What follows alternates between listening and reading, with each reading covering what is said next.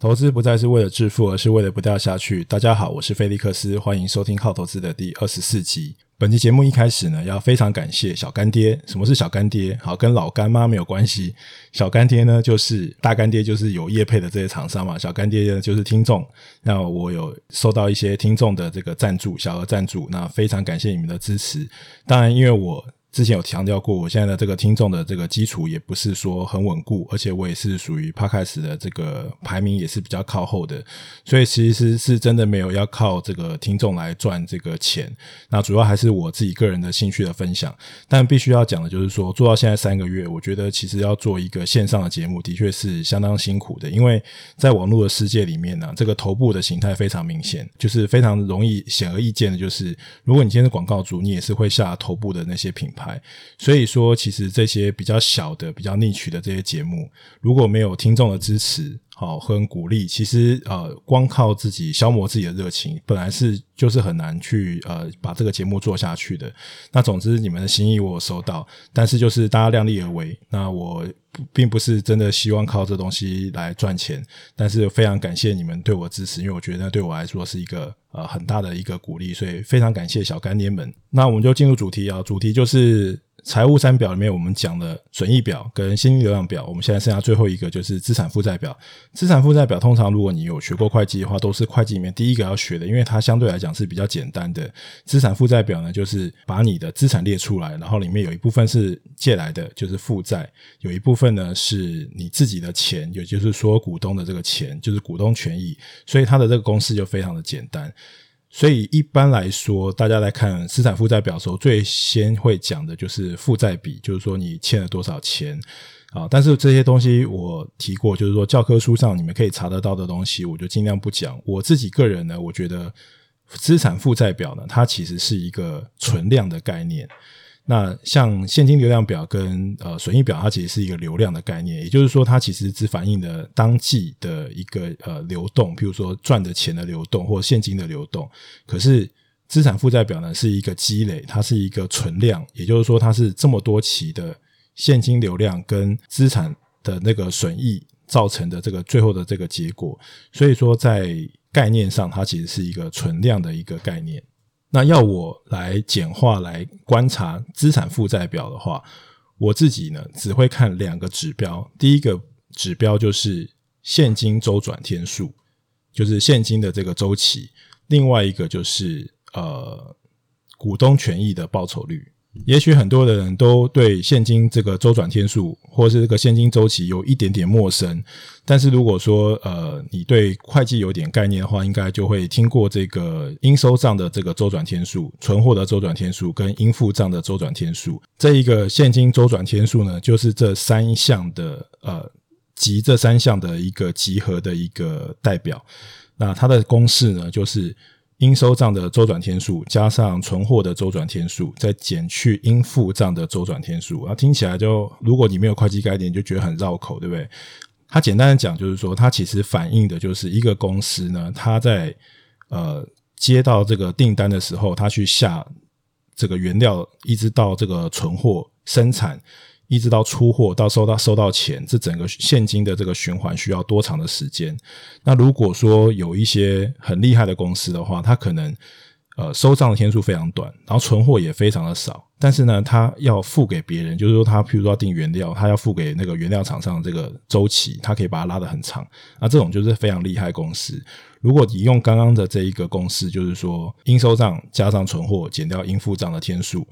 的话，那你就会有一些公司厉害公司，它可以做到负的。那负值代表什么意思？就是说，其实你还没有出货，你就已经先收到钱了。所以这个现金的这个周转的速度是非常的快的。那这种公司也不是少数。呃，随便举个例子，其实像过去像这个在香港上市的联想，联想就是在呃现金周转天数，它就是一个负数，然后所以它这个现金的这个跟应收账、应付账的这个管理能力是非常的强。那这个现金周转天数呢？呃，如果你去把它每一项去分拆来看的话，那像第一项就是应收账的天数，它就是说你这个需要多少时间才能够把钱收到嘛？第二个就是你存货的周转天数，就是你有多少的这个现金是压在存货上面。所以这两个相加，基本上就是你整个营运所需要的这个资金所要需要周转的这个天数。但是因为你这个是要把这个钱收进来，就是你现金压进去，但是你有这个现金要付出去的。如果你可以想办法。呃，越晚去付给你的供应商，你的这个资金的这个周转就会越宽裕。所以，当你去减掉这个应付账的这个天数的时候呢，你就会得到整个现金一个周期的循环。好，所以说，如果你去看公式的时候，可能觉得很绕口，或是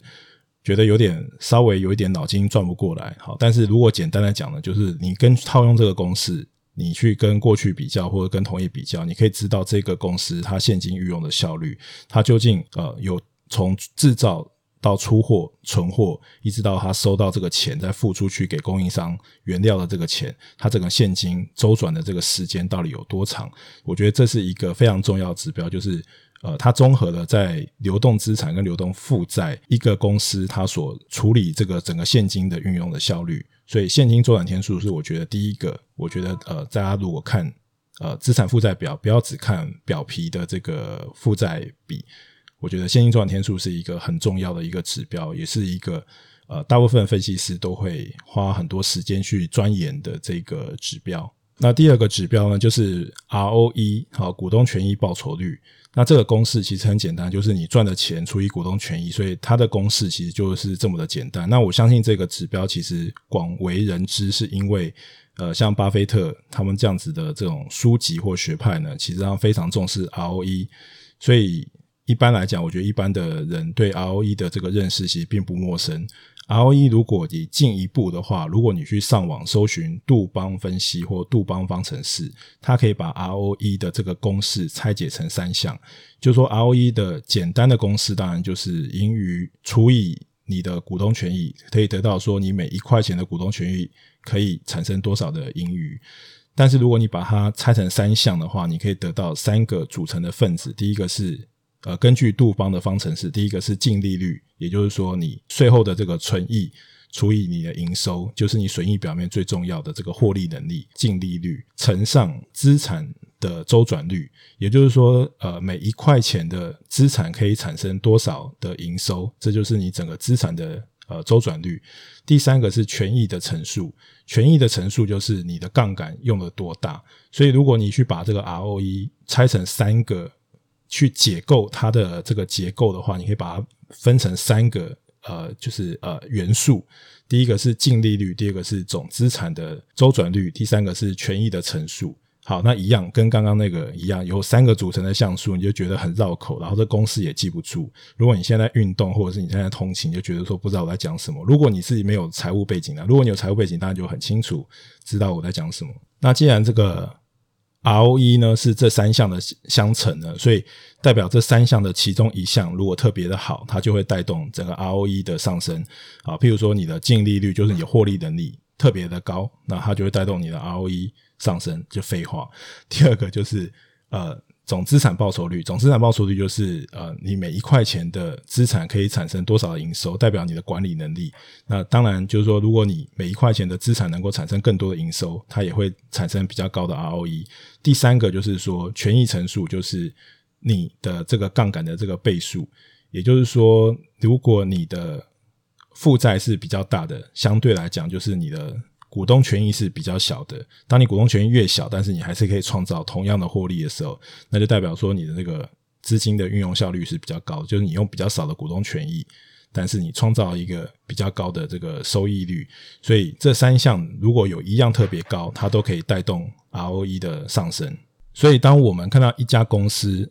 有同样的呃，就是两家公司有同样的 ROE 的时候呢，你就去要仔细去看它的这个。这三项的组成项就是它的财务杠杆，然后它的管理能力跟它的获利能力这三项来做拆解。如果同样的这个结果，但是它的组成项可能是不同的，也就是说，有些的公司呢，它可能是高杠杆，但是它它是低获利能力的；也有很多是高获利能力，但是低杠杆的。所以说，呃。即使你的这个结果 ROE 是同样的，但是呢，你去分析它的内涵，会造成每个公司它可能会有一些不一样的结构。一般来讲，当然就是你的获利能力越高，这个这一项是最好的。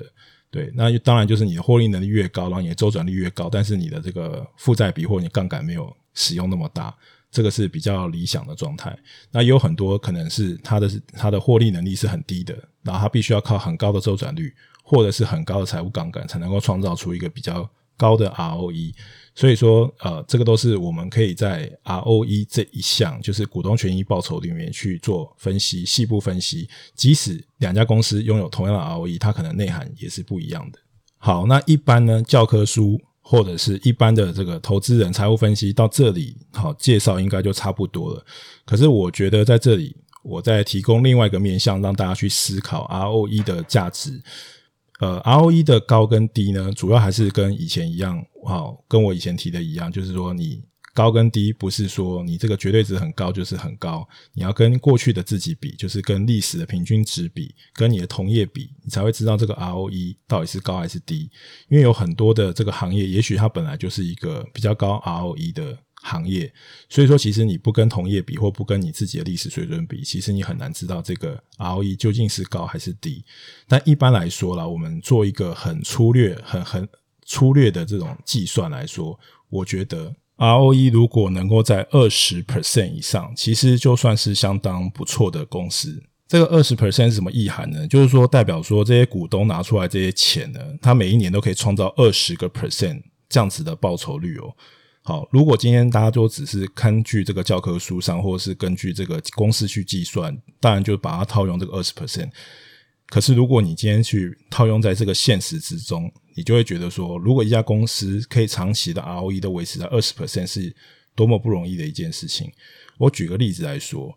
如果今天呢、你今天投资股票，你每一年都能维持二十 percent，容易吗？其实并不容易，而且这个东西随着你越来越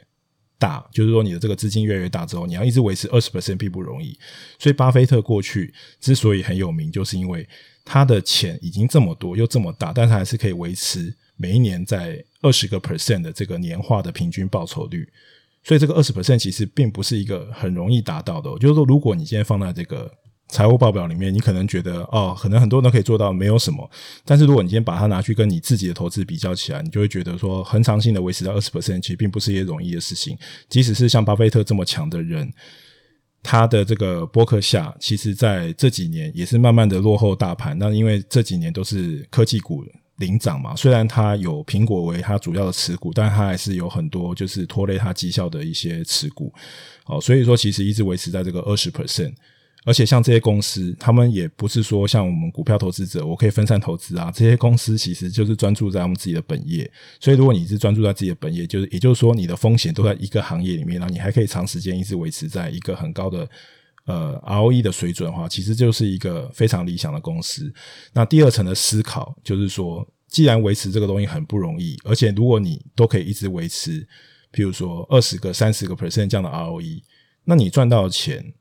你会需要分给股东吗？如果你今天站在一个公司的经营阶层的角度来讲，如果我一直都可以维持一个很高的呃投资报酬率，那其实我可能会更倾向去做更多的投资，而不是把这个获利分给股东。那我在什么样的状况之下，我会把这个股利分给股东呢？有几种可能。第一个就是说，我再去找新的这个投资标的，或是我再去做扩产，可是我的这个投资的收益可能就不到我现在这个公司 ROE 这样子的水准。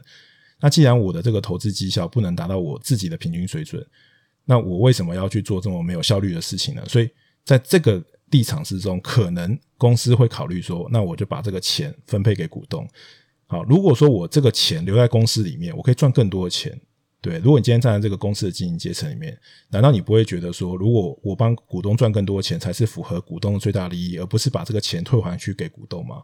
所以在台湾，可能大家很喜欢高殖利率的概念股，或者是高股息或高呃，就是股利的分配这个比率很高的公司。但是我觉得要换个角度想，就是说，如果这些公司呢，它分配给股东很高的这个股利，他可能另外一个意涵就是说，他可能找不到很好的这个投资报酬率的这个商品，也就是说，这公司的成长性可能很有限。对于一个成长性很高的公司，它可能会倾向把这个钱留在公司里面去做更大的一个成长或者是扩产。所以说，我觉得其实我希望有一集能够来再探讨公司发放股利的这一这样子的一个选择，跟我们投资人应该去如何看待，就是公司的这个抉择。好，但是我觉得就 ROE 这一项，我觉得可以衍生出来。很多的思考，就是说，如果你今天的 ROE 已经是很高的公司，那你有那个必要一定要把这个大部分的现金都还给股东吗？我觉得把这个钱留在公司里面，才是能够帮股东创造最大利益的方法。当然，公司有很多不同的考量，所以说这个就是取决于哈，我们如何去分析这个公司的管理阶层如何去运用这个资金跟这个钱，包括他们如何去运用这个资本支出。如何去运用这个股东权益，或者是如何运用杠杆？我觉得这都是一些非常有趣可以观察资产负债表的点。但是一般来说啊，我们做投资来讲，如果你只是做一个很粗略的，你没有什么时间，你只需要看重点，现金的周转天数跟股东权益的报酬率，我觉得就是。两项最重要的这个必须要看的这个指标，而且在这个指标里面各可以分成三个因素。如果你可以把这些因素都能够弄得很通的话，其实说穿也就是六项要看而已。如果你可以把这些东西弄得很熟练的话，我觉得自然你对于这个公司的呃站在这个经营阶层的一个角度，他们怎么去看待这个公司的资产负债负资产负债。跟他们如何去运用他们的资本，你就会有更深的一层的了解。那以上就是我今天跟大家分享，就是如何我们去看待资产负债表跟资产负债表的一些重点，希望对你们有帮助。但是还是要讲的就是，如果你今天真的对财务报表有兴趣，我建议你还是买本书，好，就是看的呃学的仔细一点比较好。我这样讲的这些东西都是非常粗略的啦，就是说我只是提供一个投资人的角度去看这个财报，但其实财报每一个细项里面还有非常多的需要注意的地方，好，所以财报也是还可以很有趣的啦，啊，如果你喜欢读这个财报的话，你可以读到这个非常多有趣的东西。那以上就是想要跟大家分享的这个内容。那如果你觉得今天这个内容对你有帮助，你喜欢我的今天的内容呢，不要忘记五星订阅加分享，然后我们就下一集见。那拜拜，Love and Peace。